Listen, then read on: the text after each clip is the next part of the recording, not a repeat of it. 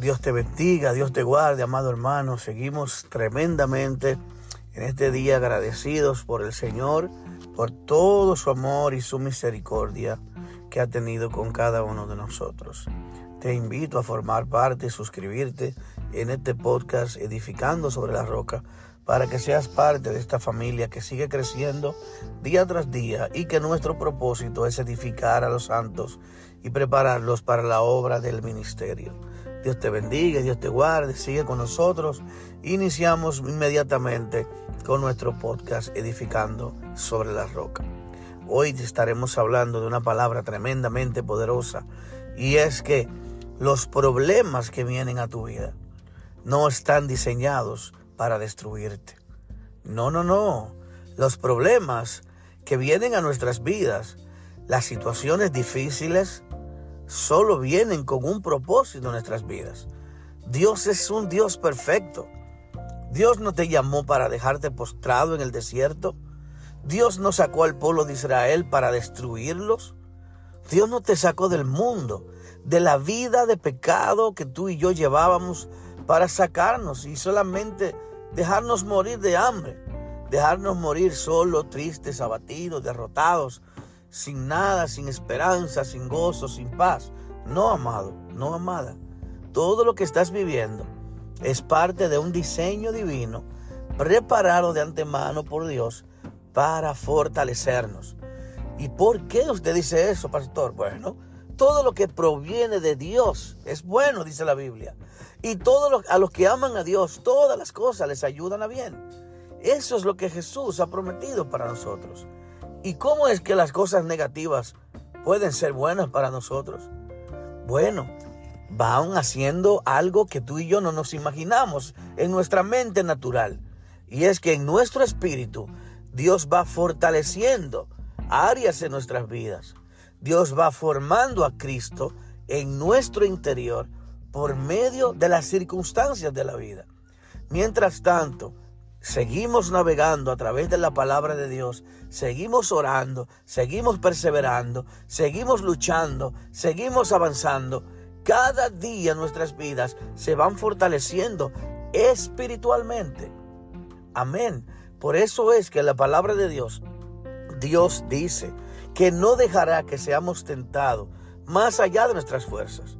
Dios como un Padre sabio y amoroso dejará ciertas cosas en nuestras vidas que sucedan, pero siempre vigilándolas Él con el fin de que cada una de esas cosas no sean tan fuertes que nos puedan destruir, sino que sean de tal manera usadas para fortalecernos en el camino de la vida.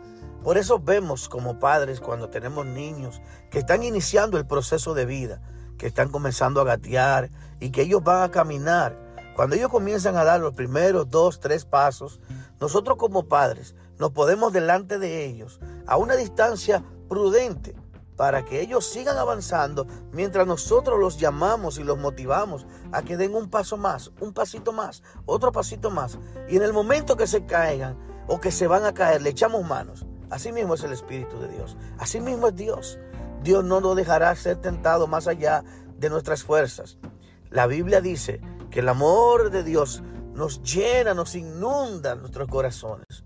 La Biblia dice que Dios está siempre cerca para ayudarnos, para confortarnos.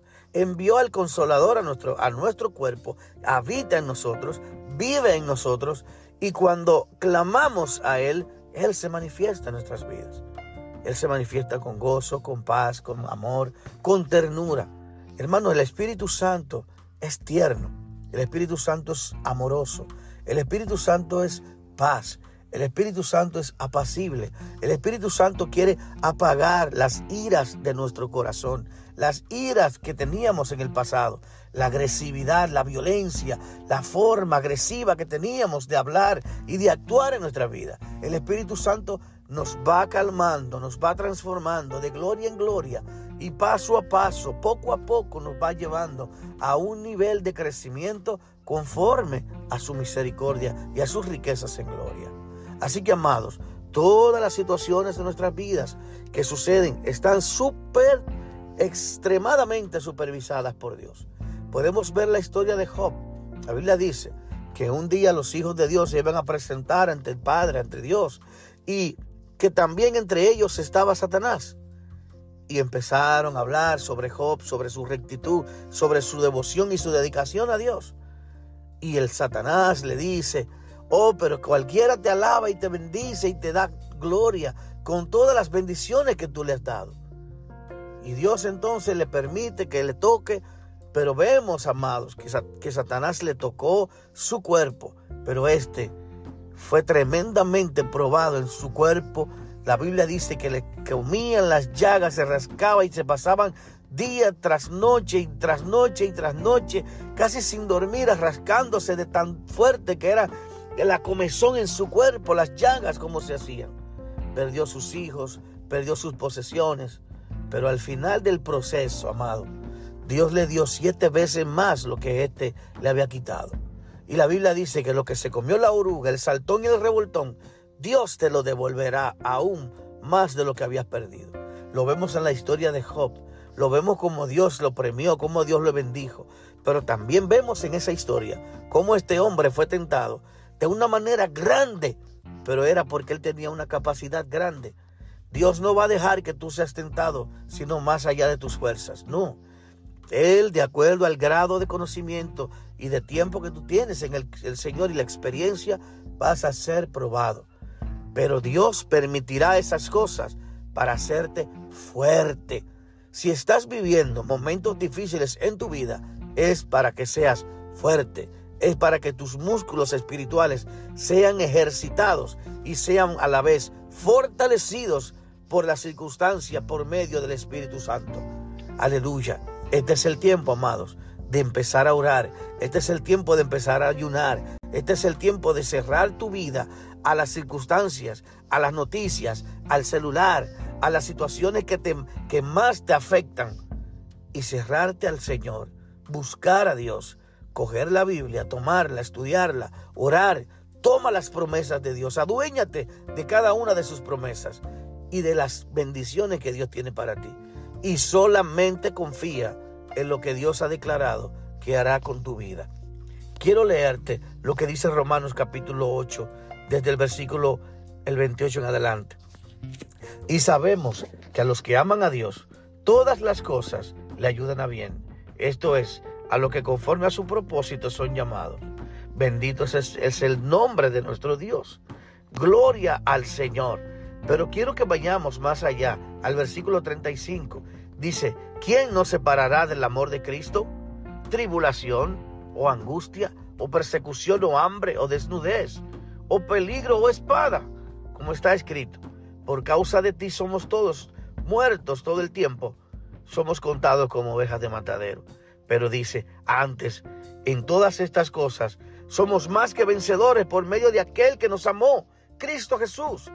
Por lo cual estoy seguro, dice el apóstol Pablo, de que ni la muerte, ni la vida, ni ángeles, ni principados, ni potestades, ni lo presente, ni lo porvenir, ni lo alto, ni lo profundo, ni ninguna otra cosa creada, ningún demonio, ni el diablo, ni Satanás, ni sus legiones podrán separarnos del amor de Dios en Cristo Jesús. Nada podrá destruir lo que Dios ha hecho en nuestra vida. Nada podrá arrebatarnos de lo que Dios nos ha puesto, en el lugar donde Dios nos ha puesto. La Biblia dice que estamos en el hueco de su mano y que nada nos separará de Él. Bendito sea el Señor. Nada nos podrá separar del amor de Cristo. Solamente el Señor quiere que habitemos bajo el abrigo del Altísimo y moraremos bajo la sombra del Omnipotente. Y nada, nada, nada nos podrá separar del amor de Dios que es en Cristo Jesús, Señor nuestro. Dios te bendiga, Dios te guarde, Dios multiplique grandemente las bendiciones que tiene para ti. Y todo lo que has perdido, yo declaro conforme a la palabra, que Dios te va a multiplicar aquello que te ha sido quitado. Aquello que perdiste por causa del Señor, Dios te lo multiplicará. Aquello que tuviste que dejar por causa de Cristo, Dios te dará mejores cosas que la que has, que la que has perdido. Así que solo cree y confía en Dios, que Dios es lo mejor. La mejor decisión que tomaste en tu vida fue seguir a Cristo persevera hasta el fin y verás la gran corona que Dios tiene para nosotros de la vida eterna. Dios te bendiga y Dios te guarde. Y seguimos edificando sobre la roca. Bendiciones, amados. Amén.